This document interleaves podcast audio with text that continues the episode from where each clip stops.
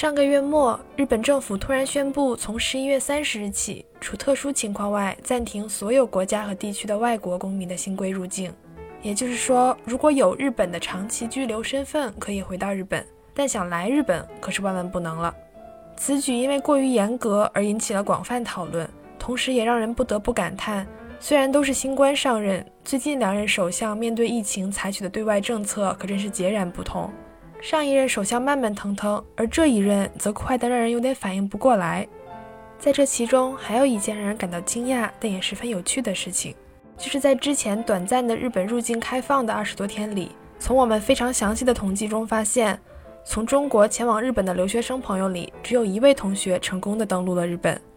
幸运的是，兜兜转转，我们发现竟然认识这位同学。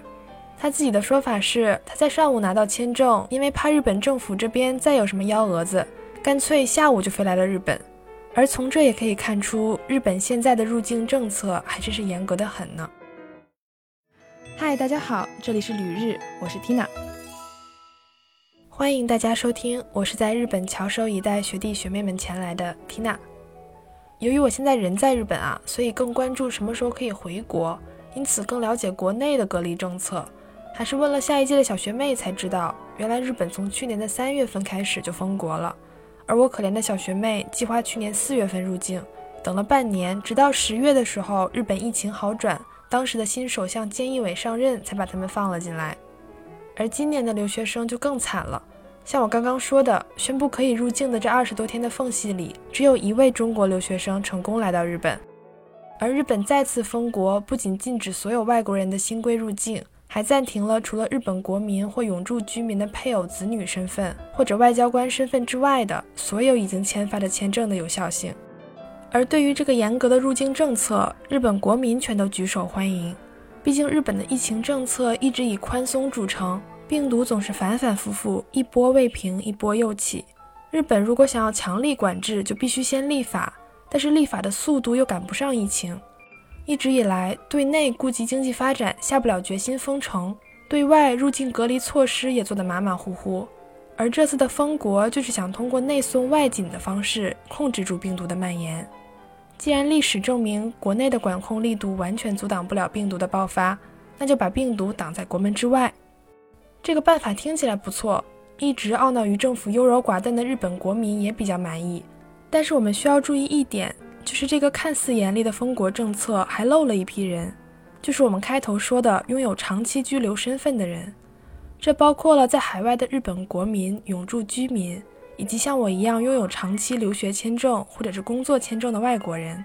可是病毒的感染又不看签证，如果日本的隔离政策还像如今一样的话，真的能像日本希望的那样把病毒挡在国门之外吗？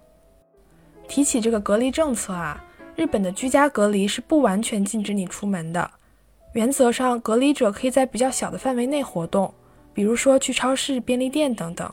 但如果你离隔离设施太远，手机的定位就会捕捉到，就会有专门的人员给你打电话确认情况。问题是，可以出门的隔离还算是隔离吗？就像是日本反复进行的八点以后宵禁版的封城一样，能封住多少呢？其实，日本采取这样半吊子的政策是政府几次让步的结果。开始的时候禁止所有人入境，但是这个政策刚刚发表就被日本国民强烈反对了。开放了日本国民的入境后，又被批评同样拥有长期合法身份，为什么永住啊留学生不能回来？再加上随后奥米克戎毒株被发现只是传播力强，但是致重症和致死率比较低，于是政策才变成现在这样。关上国门，但不能关得太紧，看看情况再说。这个封国政策据说也只是先试行一个月，之后看病毒的发展情况，也许能再次开放入境也说不定。因此，被滞留在国内的大家也不需要灰心气馁，尤其是想要前来日本留学的小伙伴们。日本有好多高校，包括大家熟知的早稻田、庆应等等，从去年就开始实行线上考试，或者只提交成绩等材料的资料审查来决定录取。因此，希望大家不要放弃，再坚持一下。我在日本等待大家的到来。感谢大家收听《旅日东京日记》，我是缇娜。